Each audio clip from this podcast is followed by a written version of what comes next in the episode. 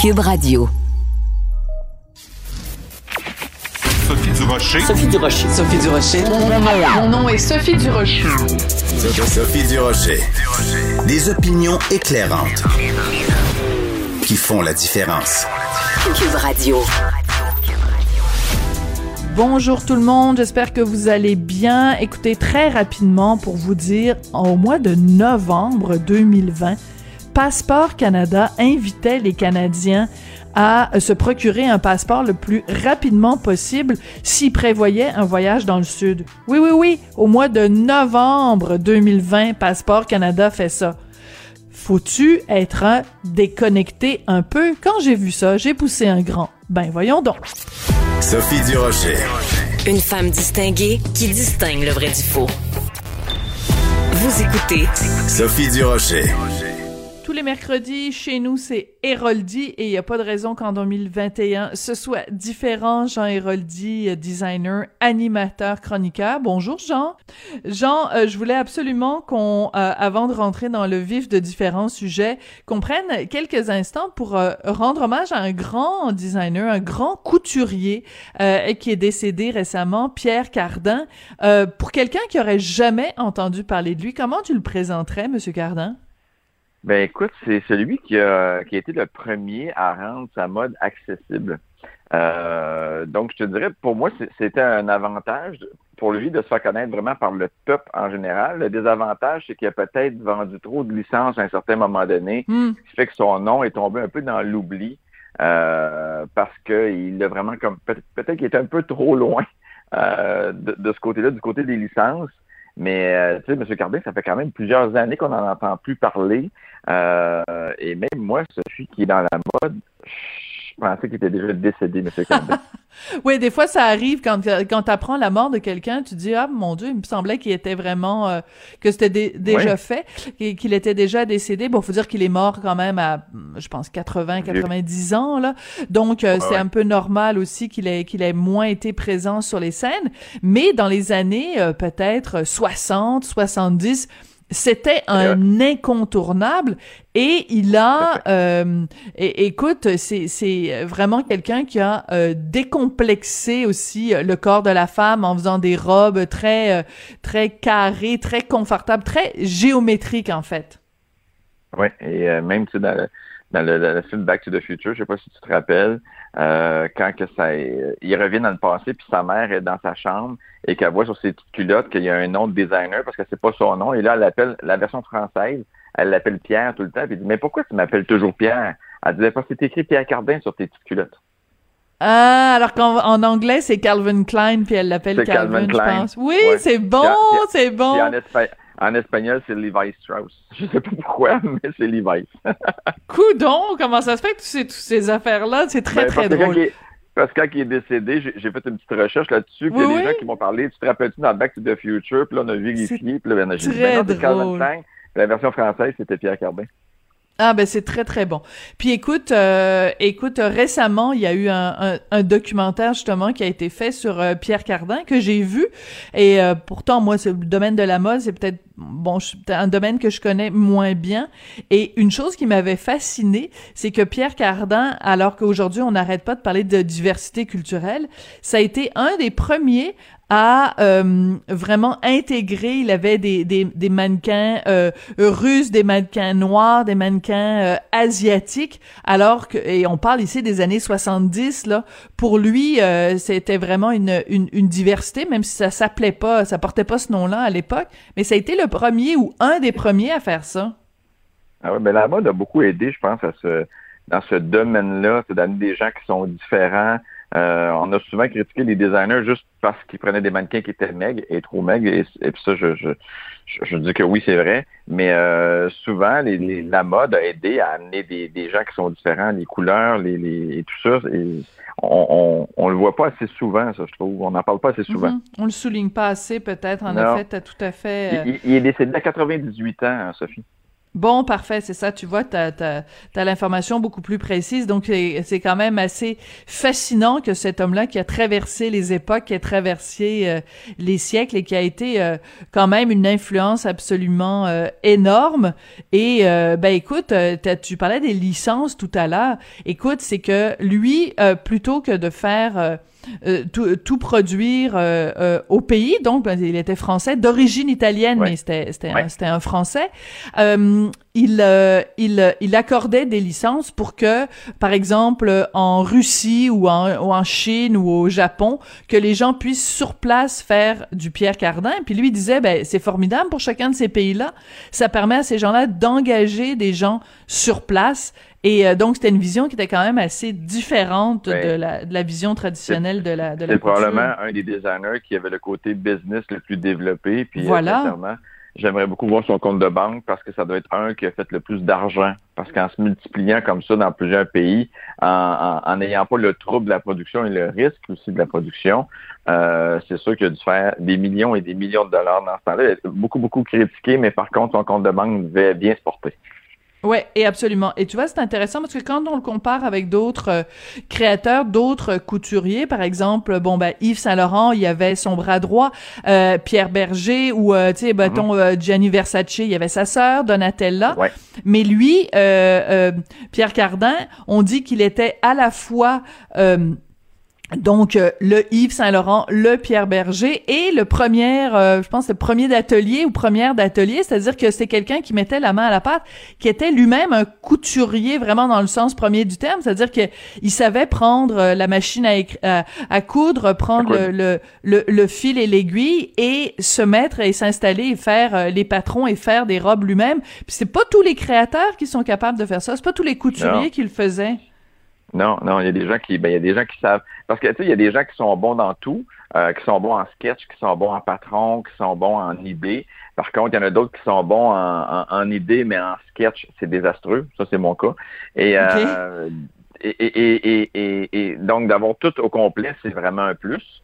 Euh, parce qu'il y a beaucoup de gens qui se spécialisent. Il y en a d'autres qui vont s'entourer, donc ils ont des idées, savent pas comment dessiner, savent pas comment faire de patron, mais ils ont des excellents patronistes, des excellents assistants. Hmm et euh, le résultat final va être aussi beau. et, ça a pas, ça a pas, il n'y a pas de, de, de, de, marche à suivre. Tu sais, au Québec, là, je prends juste l'exemple de Chan, les maillots Chan. Oui. Chantal, qui aujourd'hui est une designer, euh, puis qui dessine ses maillots, puis elle choisit ses tissus, puis c'est toujours très beau, très belle qualité. Mais au départ, Chantal travaillait dans une caisse populaire, si je me trompe pas, et elle a su hmm. s'entourer de bonnes personnes pour développer les patrons. Elle est devenue designer par l'effet même et maintenant euh, vend l'international. Donc, tu sais, il n'y a pas de, il y a pas de chemin pas miracle.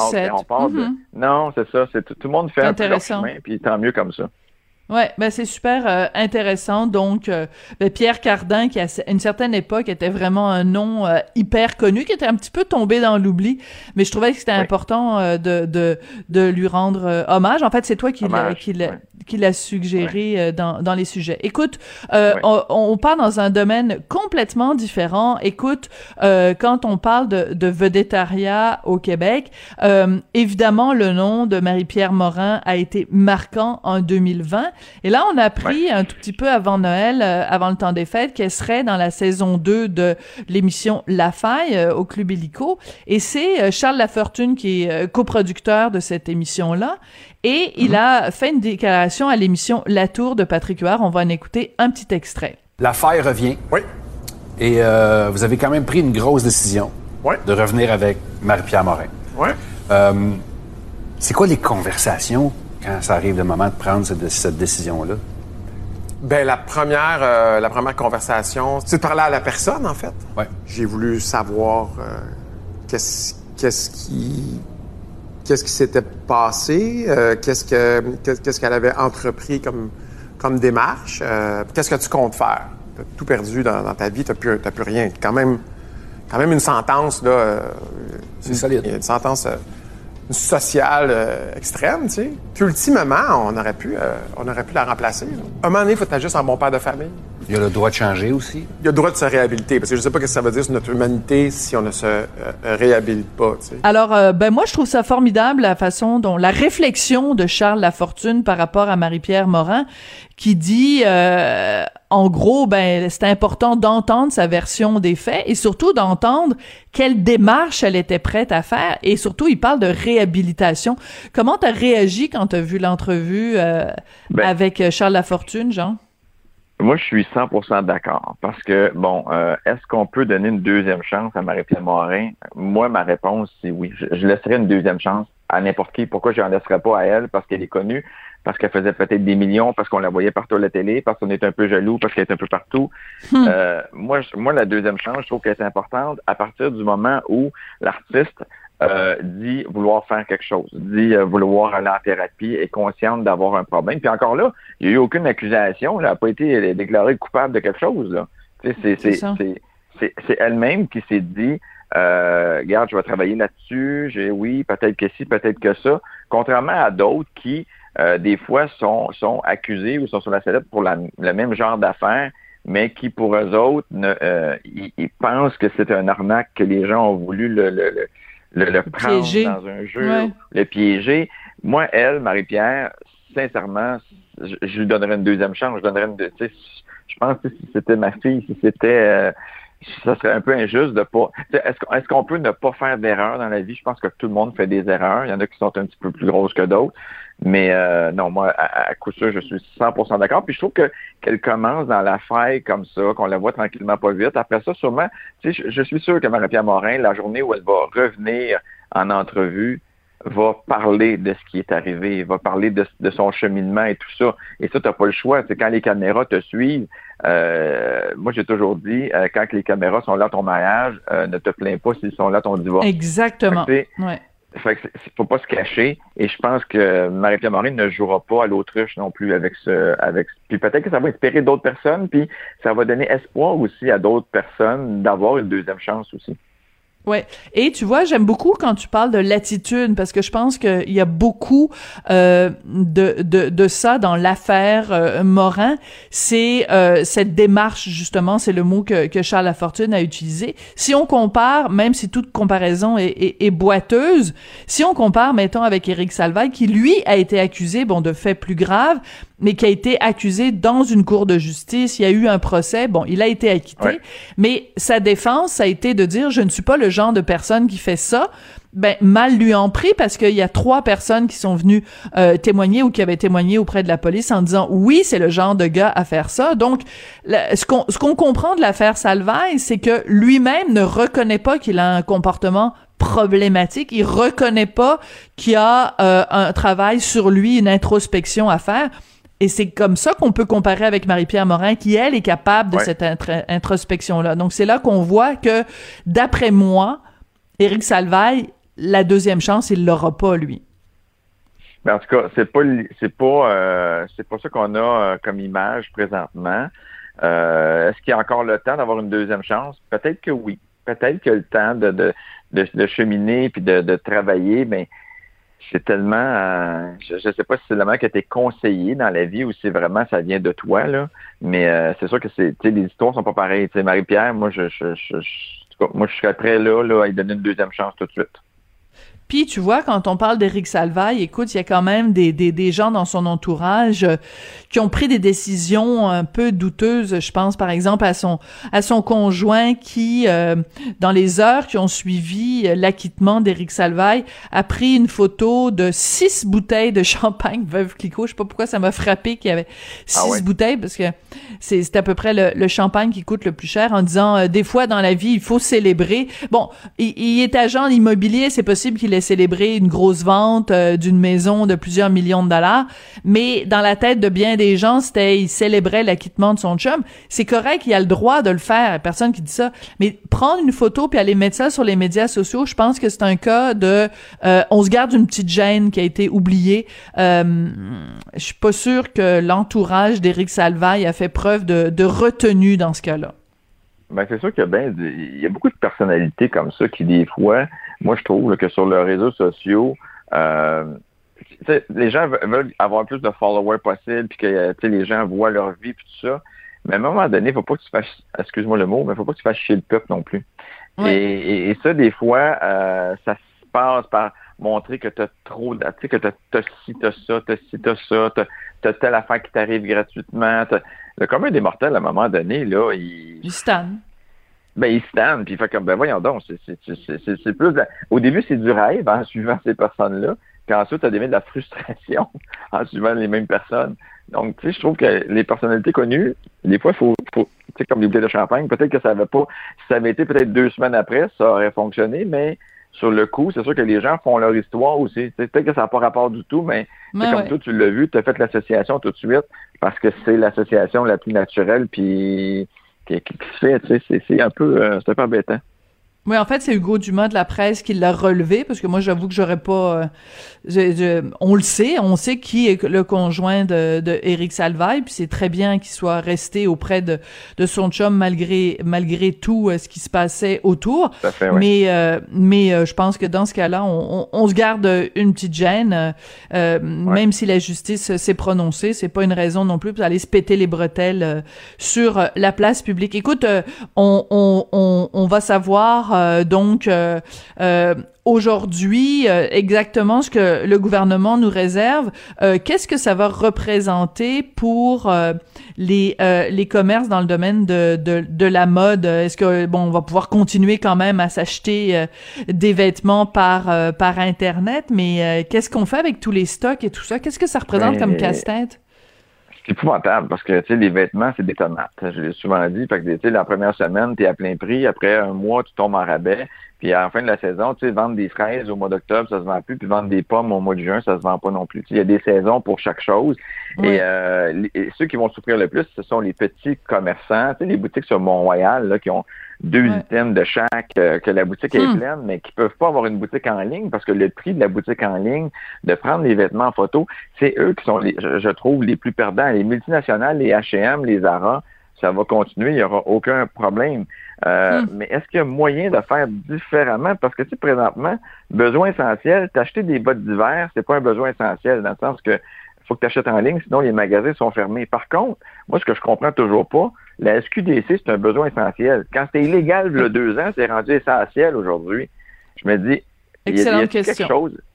Y a-t-il quelque chose à quelque part que je comprends pas? Tu sais, ben, la SAQ, je vais, euh, je vais te le dire, Jean. Pour oublier je vais te le dire, c'est que si tu fermes tout et que en plus tu fermes la SAQ et la SQDC, les gens vont péter aux frettes, les gens vont, les gens ont besoin d'un exutoire. Puis écoute, euh, à partir du moment où on a décidé collectivement que c'était légal et que non seulement c'était légal, mais c'était vendu par le gouvernement, tu peux plus faire marche arrière. Puis on, on est rendu là. Écoute, je t'invite à prendre un, Oui, mais Sophie, oui, vas-y. en ligne la SQDC. Là. Tu peux acheter ça en ligne la SQDC. T'es pas obligé de te déplacer pour avoir le magasin qui est ouvert. Ah, c'est vrai ça. Ouais, ça j'avoue que j'avais pas pensé à ça. Pour l'alcool, c'est peut-être un peu compliqué. Tu peux en effet te faire euh, livrer, puis aussi maintenant avec les restaurants, tu peux. Mais en effet, une bonne euh, une bonne euh, réflexion. Écoute, je vais aller fumer un joint, puis je vais penser à tout ça. les, les, les, bénéfices des, des, petits commerçants vont partir en fumée, puis pendant ce temps-là, la SQDC va renflouer ses coffres. Merci beaucoup, Jean Héroldi. Bonne chance, bonne année 2021, puis on se reparle la semaine prochaine. Merci à toi aussi. Bye bye.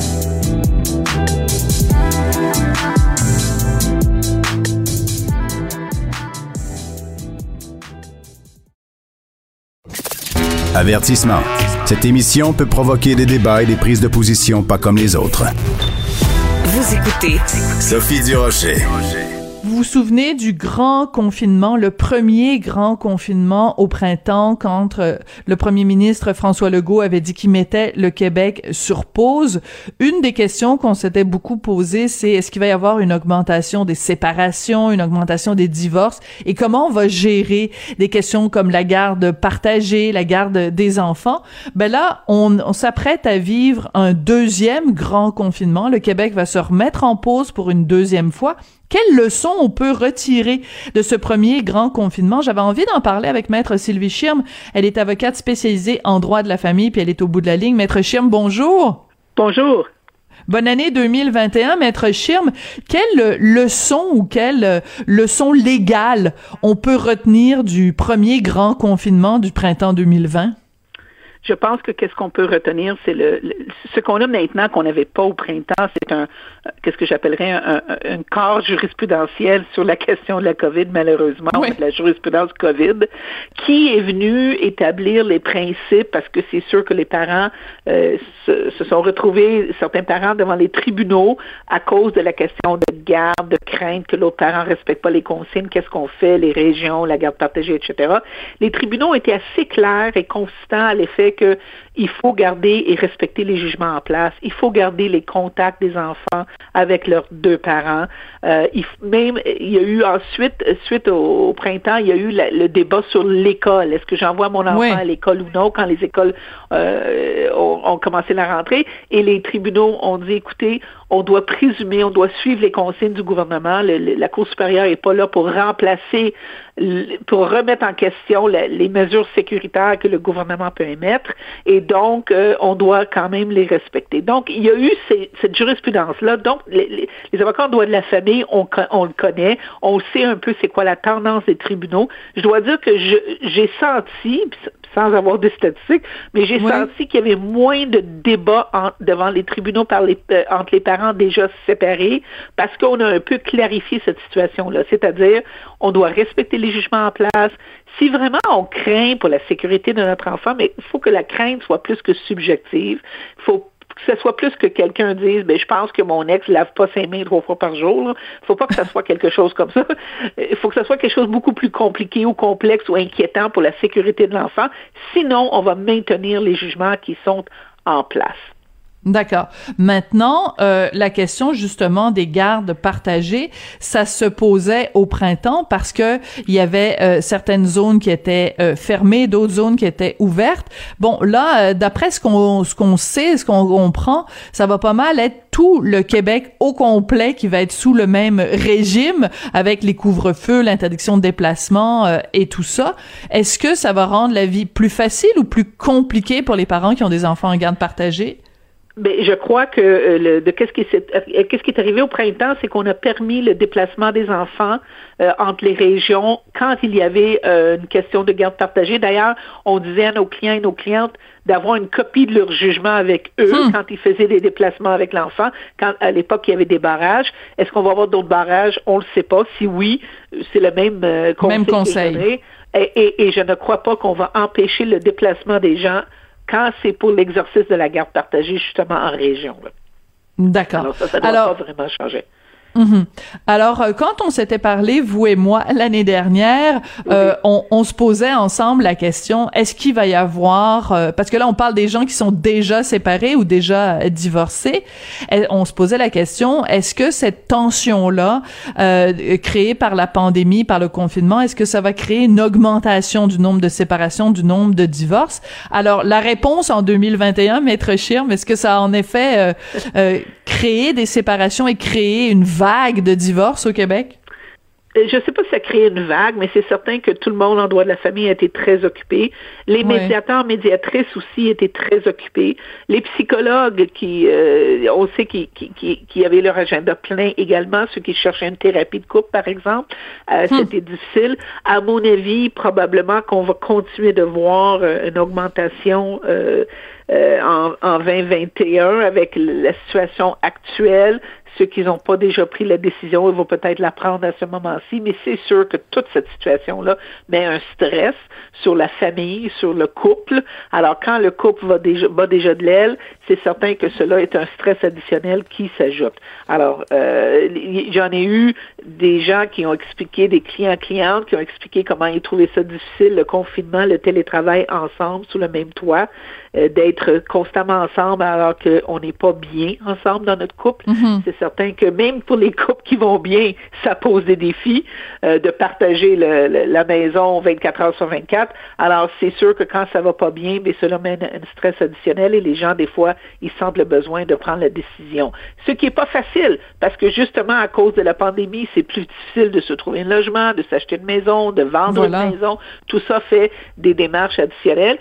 Puis il y a des gens aussi qui peut-être devront repenser c'est quoi leur valeur, qu'est-ce qui est important, est-ce que je dois peut-être laisser de côté mes propres besoins temporairement pour garder la famille ensemble, parce que les enfants souffrent de cette situation-là énormément. Alors imaginez vivre la pandémie, l'instabilité, la question de l'école, qu'on ne sait pas si on va, on voit pas nos amis, notre famille, puis en plus, mes parents se séparent. Alors, il faut se poser quand même la question, est-ce que c'est vraiment le moment de faire cette démarche-là? Hmm. Est-ce qu'on peut trouver d'autres solutions, une autre façon de vivre ensemble sans nécessairement amener euh, à la séparation? Ouais, mais c'est très important ce que vous mentionnez et sans sans donner de nom. Bon, j'ai un couple d'amis qui s'est séparé euh, l'année dernière avec un, un, enfant euh, adolescent et tout notre groupe d'amis, notre réaction, ça a été ben vous auriez pas pu attendre un an parce que c'est sûr que déjà pour les pour les enfants le, le, stress est tellement énorme de la de la de la pandémie puis vous en avez parlé l'absence de, de, des amis des copains puis bon l'école à distance c'est pas exemplaire. Et si en plus on rajoute ce stress là d'une séparation des parents puis en même temps il faut aussi peut-être voir euh, l'autre aspect maître Schirm c'est-à-dire que pour des enfants qu'est-ce qui est le mieux de voir des parents qui s'engueulent constamment parce qu'ils sont plus capables de se voir ou des parents qui ont la maturité de se dire ben écoute on, on, est tellement plus capable de se voir que c'est mieux euh, pour l'atmosphère familiale d'aller vivre chacun de notre côté qu'est-ce que vous en pensez? C'est toujours la très bonne question que vous dites là. C'est exactement, c'est certain, il y a des enfants. Moi, je, je, représente aussi dans ma pratique des enfants. Et souvent, les enfants me disaient, ça fait longtemps que je savais que mes parents devaient se séparer. Je suis, je, enfin, ils ont pris la décision, c'était l'enfer. Mais c'est pas tous les enfants qui vont vivre ça comme ça. Si les parents le font avec une maturité, et c'est ça, c'est ça qui est des fois difficile parce que quand on, brise notre couple, on n'est pas nécessairement notre meilleur, hein? on n'est pas nécessairement notre plus mature dans nos agissements parce qu'on est émotif, puis on vit un deuil. Mais si on est capable de faire ça d'une façon mature et dans l'intérêt de l'enfant et en, en essayant d'épargner l'enfant du conflit, parce que l'enfant, qu'est-ce qui souffle là?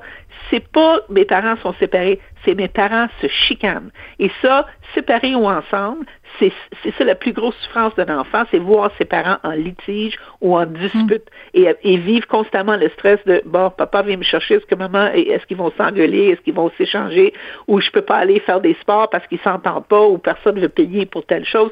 C'est ça qui fait souffrir l'enfant. Alors, si on enlève le, le, le conflit, puis on tente de faire ça d'une façon le plus paisible possible, au moins les dommages vont être moindres et la souffrance de l'enfant va être moindre que dans un cas de, de, litige. C'est sûr que l'enfant qui vit sous le toit avec deux parents qui se disputent tout le temps, c'est certainement pas dans son intérêt que la situation continue non plus. Ça, j'en conviens. Mhm. Mais c'est très intéressant, puis c'est important aussi euh, pour les gens qui, qui nous écoutent d'avoir cette réflexion-là. En effet, est-ce que le, le, la solution, plutôt que de se séparer, c'est pas de, de s'asseoir puis d'essayer de, de mieux vivre ensemble, en tout cas jusqu'à temps que cette pandémie, cette, cette année pandémie soit, soit derrière nous. Justement, parlons-en. Euh, une des façons dont la pandémie va pouvoir être derrière nous, c'est la question de la vaccination.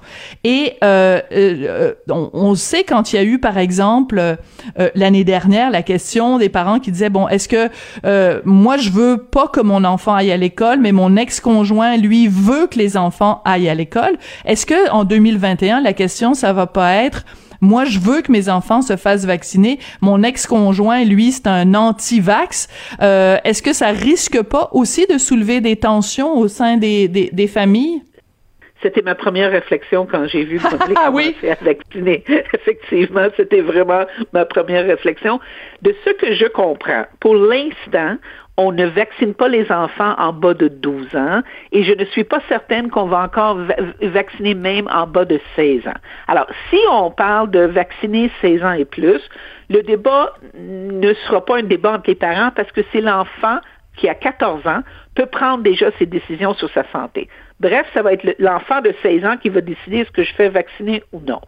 Si on va vacciner des enfants de 12 ans à 14, là, il risque d'avoir un débat entre les parents. Et si on fait des vaccins plus jeunes, c'est sûr que ce débat-là de vaccination va se retrouver devant les tribunaux, un peu comme on l'a fait, euh, c'est un peu comme on l'a fait avec le Ritalin, euh, des parents qui étaient ah. contre le, prise de Ritalin, et hmm. donc on devait faire une preuve que c'était nécessaire pour l'enfant pour le pour, pour, bien fonctionner. Alors, il y, il y, a déjà de la jurisprudence sur cet aspect-là, euh, mais pas sur les vaccins comme tels. En plus de qu'est-ce que je comprends, au Québec, on n'est pas obligé de vacciner nos enfants.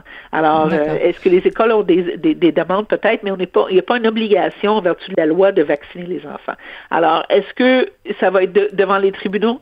Si les enfants c'est en bas de c'est en bas de, de, en 12 et 14, c'est certain qu'il va y avoir un débat devant les tribunaux. Mais c'est ça qu'il faut suivre. À quel, quels enfants vont être vaccinés? Et à ma connaissance, il n'y a pas d'enfants vaccinés pour l'instant.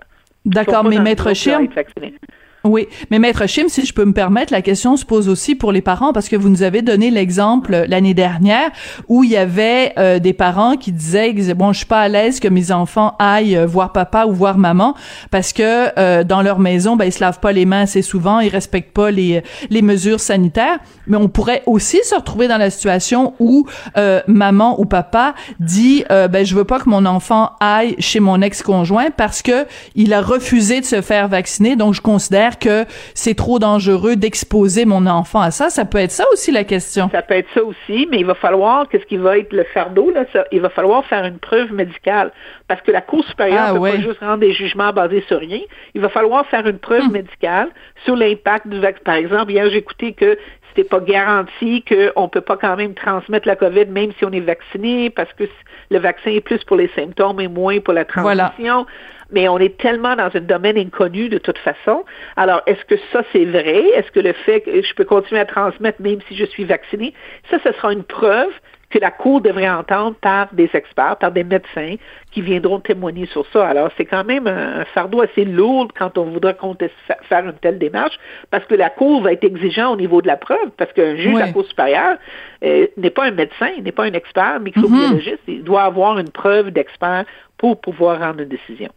Et le fardeau de la preuve à ce moment-là sera sur les épaules de du parent qui conteste le fait que son enfant aille chez chez chez l'ex-conjoint. Euh, Exactement. Et puis, il faut prouver nos demandes, pourquoi que notre demande est bien fondée au niveau scientifique par un expert.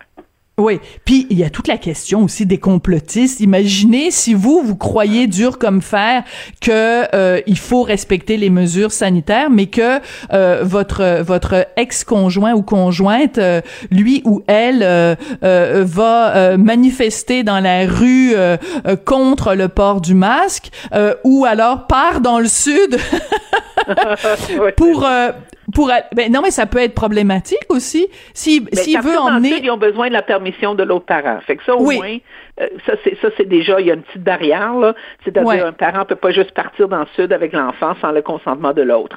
Euh, mais la question des complotistes c'est certainement un problème. Et je pense que ça ce sera un cas un cas qu'un tribunal pourrait intervenir pour empêcher euh, l'accès ou empêcher, par exemple, qu'on amène nos enfants à la manifestation.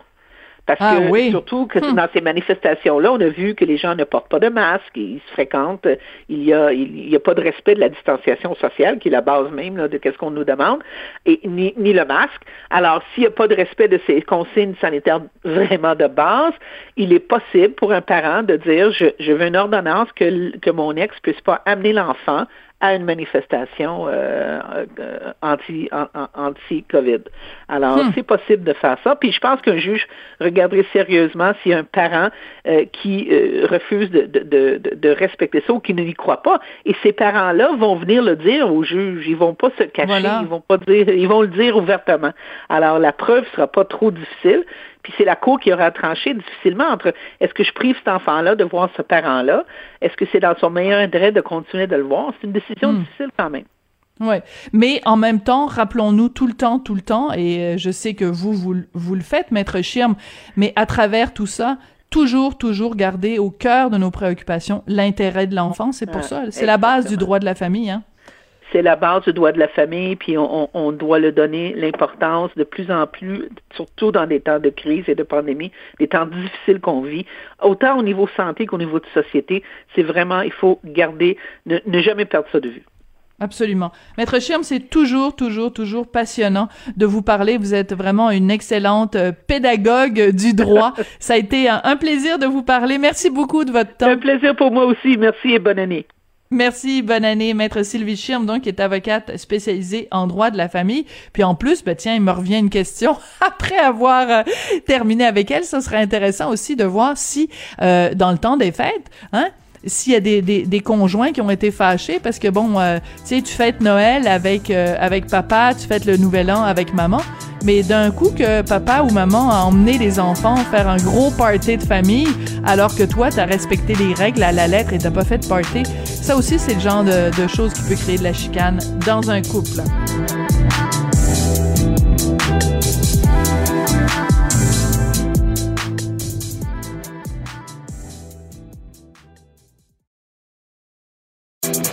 Sophie Durocher. Entendez les dessous de sa dernière chronique. Cube Radio. On savait que la deuxième vague s'en venait, on savait que ça allait frapper fort, que ce serait un tsunami. On pensait pas par contre que des questions d'éthique allaient se poser de cette façon aussi euh, aiguë. Est-ce qu'on va devoir procéder à du triage, c'est-à-dire de commencer à décider dans les hôpitaux québécois qui vit et qui meurt. On va parler tout ça avec Stéphane Ahern et les médecins éthiciens, chef du département de médecine spécialisé à l'hôpital Maisonneuve-Rosemont. Bonjour, docteur Ahern. Bonjour. Comment ça va à l'hôpital Maisonneuve-Rosemont? Commençons par le début et après on, parla, on parlera d'éthique. Euh, quelle est la situation au jour d'aujourd'hui?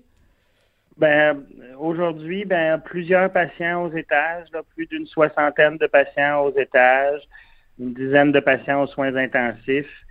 Euh, des équipes qui sont toujours là, mais des équipes fatiguées. Hein, euh, euh, la charge de travail, la charge émotionnelle de la COVID fait que les équipes tiennent la route, mais sont de plus en plus fatiguées. mais pour, pour, pour le moment, je pense qu'on tient la route. Bon, ben écoutez, euh, en mon nom et tous les, les, auditeurs de Cube, merci. On le dira jamais assez à quel point euh, vous faites un travail euh, essentiel. Ce mot-là a jamais été autant prononcé, mais aussi pertinent. merci de, de, de, garder le fort et de continuer à travailler dans des conditions pas faciles. Monsieur Ahern, la raison pour laquelle je voulais qu'on se parle aujourd'hui, c'est que de plus en plus, on parle de cette possibilité que dans les hôpitaux québécois, on doit faire ce qui a été fait euh, dans les hôpitaux italiens, par exemple, où on doit décider euh, quand un hôpital est saturé euh, à qui on prodigue des soins. Comment, comment ça se passe quand on doit décider moralement comme médecin, parce qu'on a fait le serment d'Hippocrate, de décider qui on soigne et qui on soigne pas? Ben, je pense que la première chose qu'il faut dire, c'est que le Québec s'est doté d'un protocole transparent, accessible, euh, puis quand on lit le protocole, avant qu'on se rende là, on va mettre tout en œuvre pour pas s'y rendre. C'est-à-dire qu'on va travailler tout le monde en réseau, on va travailler entre les hôpitaux pour répartir les patients, on va travailler entre les régions pour répartir les patients. Fait que déjà là, il faut, faut, donner ce message-là. Il n'y a pas un médecin, il n'y a pas une infirmière qui veut se rendre là. Ça, c'est la première chose. C'est pas un travail facile on, regarde tout ce qui a été écrit aux États-Unis, euh, puis en Italie, chez ceux qui ont été obligés de faire ça, là, puis la charge morale de ça est épouvantable. Donc, il faut comprendre qu'on veut pas se rendre là, puis pour pas se rendre là, ben, on a besoin de la population, parce que c'est, c'est tout le monde ensemble qu'on va réussir à pas se rendre là si on est capable de ralentir le nombre de cas.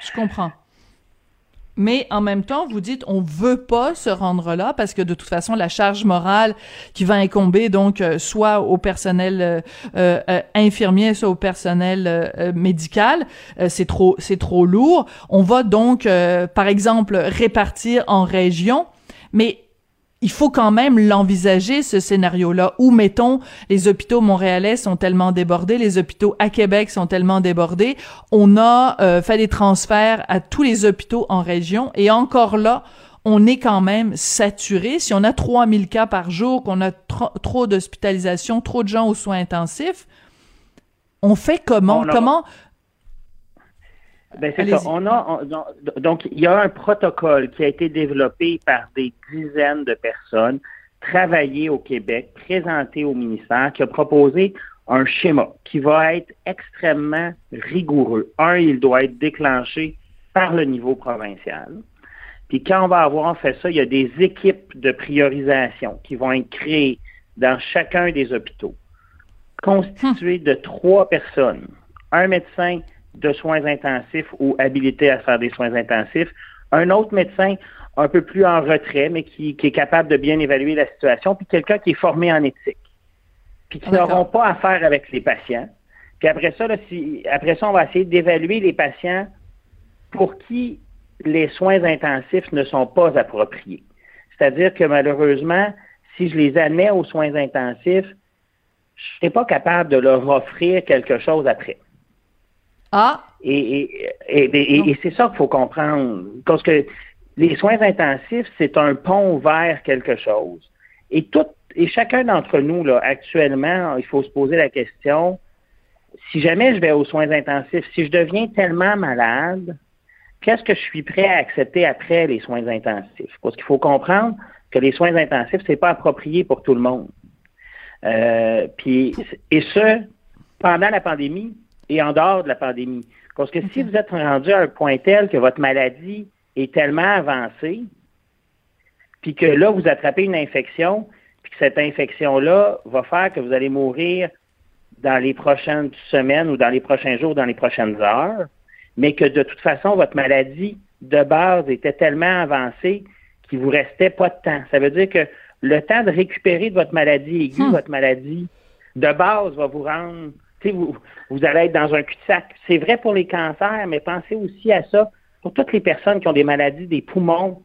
Euh, puis rappelez-vous, quand on va aux soins intensifs, on en sort plus faible que quand vous êtes arrivé. Hein, vous, ça rend malade les soins intensifs. Là, vous allez me dire, docteur, c'est pas très clair votre affaire, mais quand moi, les, on vise à vous guérir, mais pour vous guérir, je suis obligé de vous endormir parfois pour vous mettre sur une machine pour respirer. Et donc de vous affaiblir.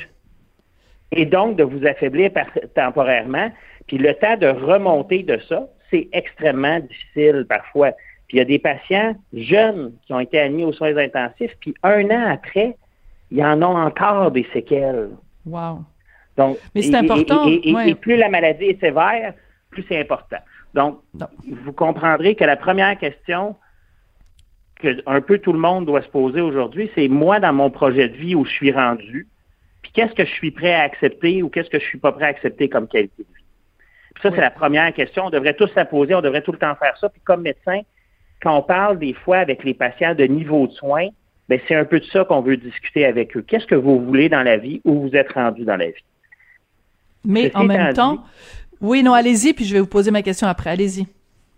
Ben, ce que j'allais dire, c'est, on, revient après ça à l'histoire. Admettons qu'on a tout fait ce travail-là. On a tout discuté avec les patients, puis on le fait de façon proactive. Il ne faut pas que les patients se surprennent quand on pose cette question-là, parce qu'elle est importante, parce qu'on se soucie de leur qualité de vie, de leur projet de vie.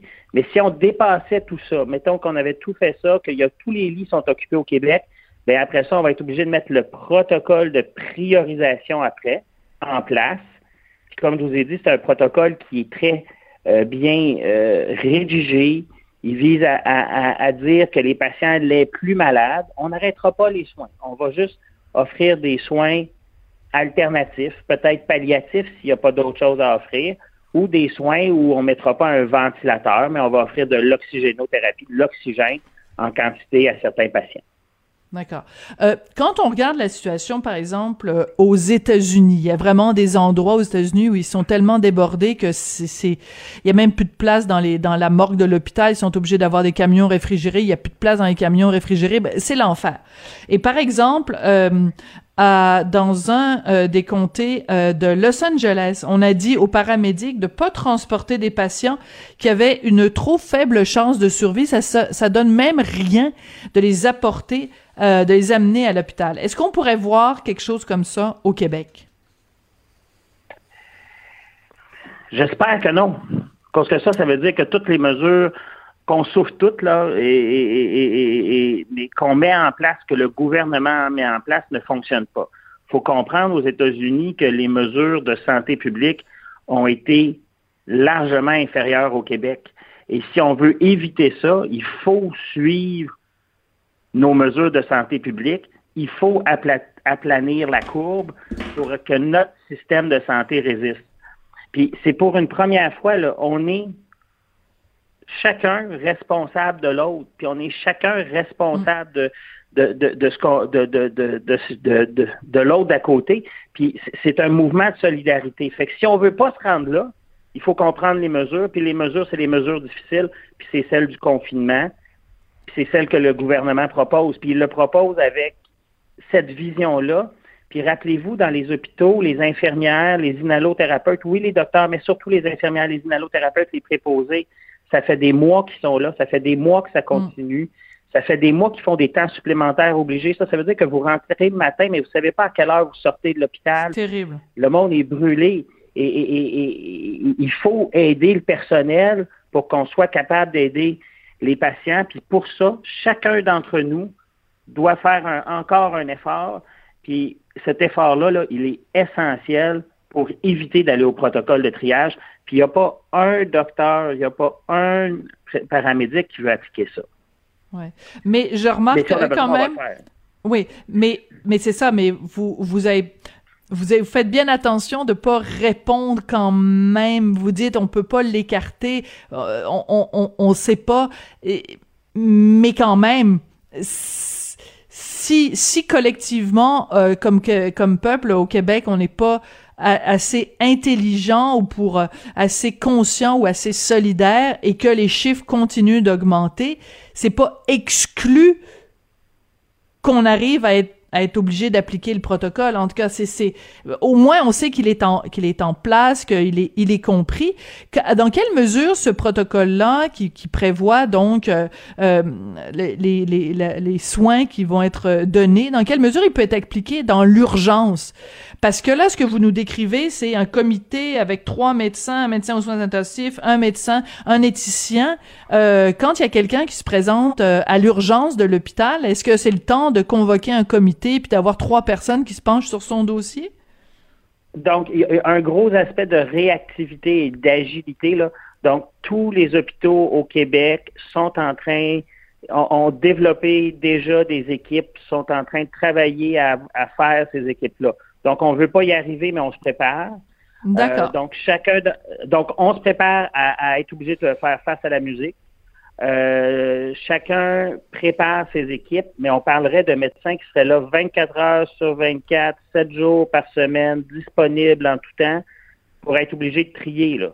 Rien d'intéressant pour personne ici. Puis on veut pas que ce soit le médecin qui soit au chevet du malade. Vous comprenez le conflit émotionnel. Fait ça va prendre quelqu'un qui va rajouter à sa garde. Oui, ben d'extérieur, puis qui va rajouter ça à l'ensemble de sa garde. Fait que on est déjà le personnel soignant et puis les docteurs aussi, faisons, travaillons plus, faisons plus de garde. Si on a besoin de le faire, on va le faire, mais on veut pas se rendre là, je le réitère. Ouais, non, je comprends, je comprends tout à fait que, que vous vouliez pas le faire. Ça, c'est tout à fait compréhensible. Euh, écoutez, euh, il faut comprendre qu'on commence, on, se prépare là. Donc, il faut comprendre que ça sera pas fait au hasard. Le ministère a travaillé là-dessus.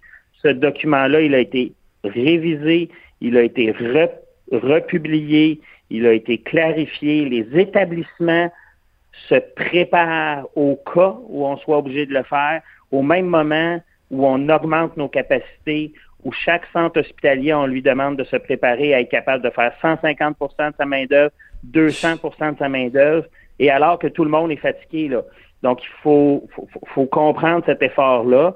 Puis il est, je sais pas comment le dire, là, mais c'est, c'est, c'est, de la vraie vie, c'est au quotidien, c'est du vrai monde, c'est des vraies infirmières qui rentrent le matin, qui savent pas s'ils vont pouvoir sortir le soir. Euh, c'est des, des directeurs généraux, c'est des DS, des directeurs qui s'occupent des docteurs qui travaillent des 18, 20 heures par jour depuis des mois.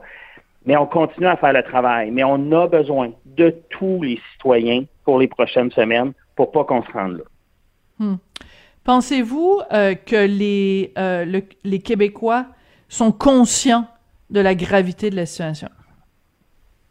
Je, pense qu'une majorité des Québécois sont conscients de, de, l'ampleur de la situation. Je, je, pense que plusieurs font d'énormes efforts.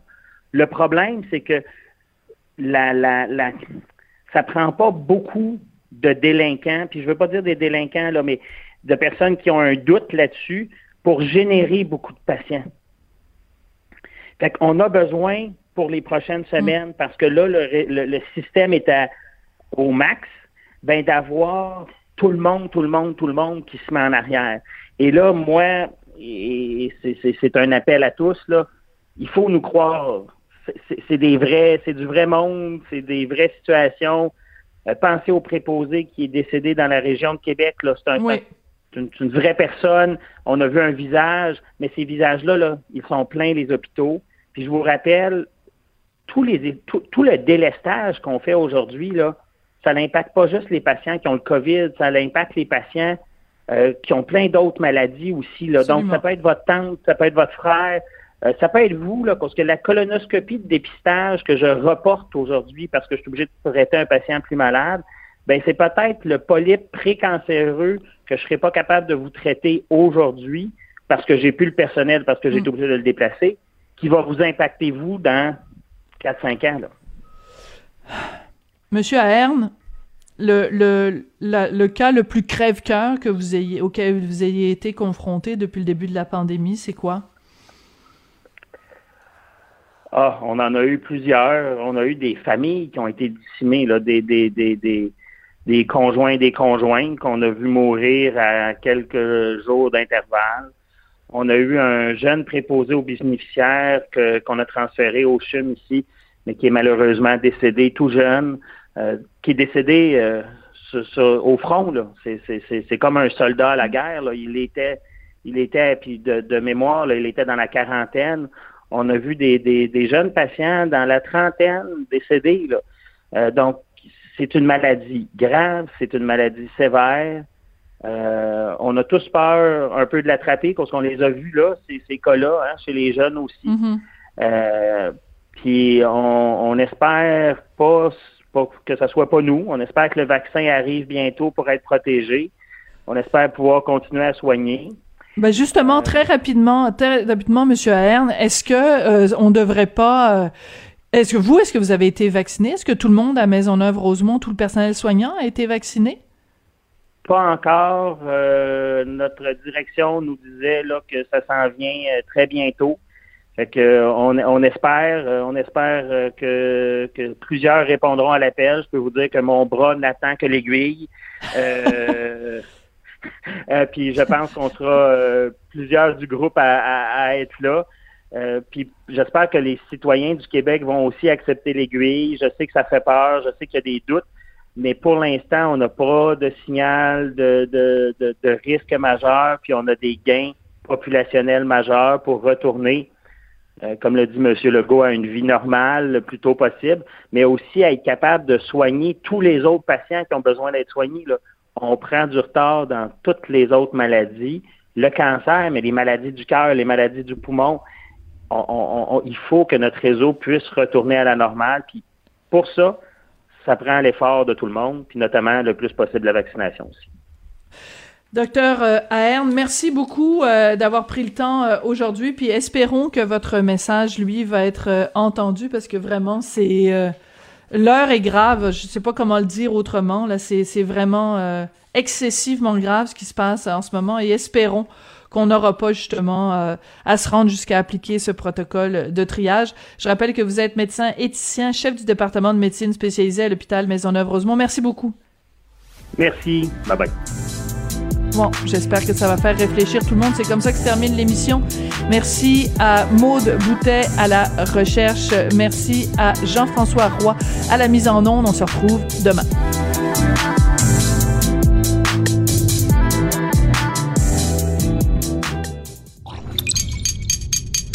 Cube Radio.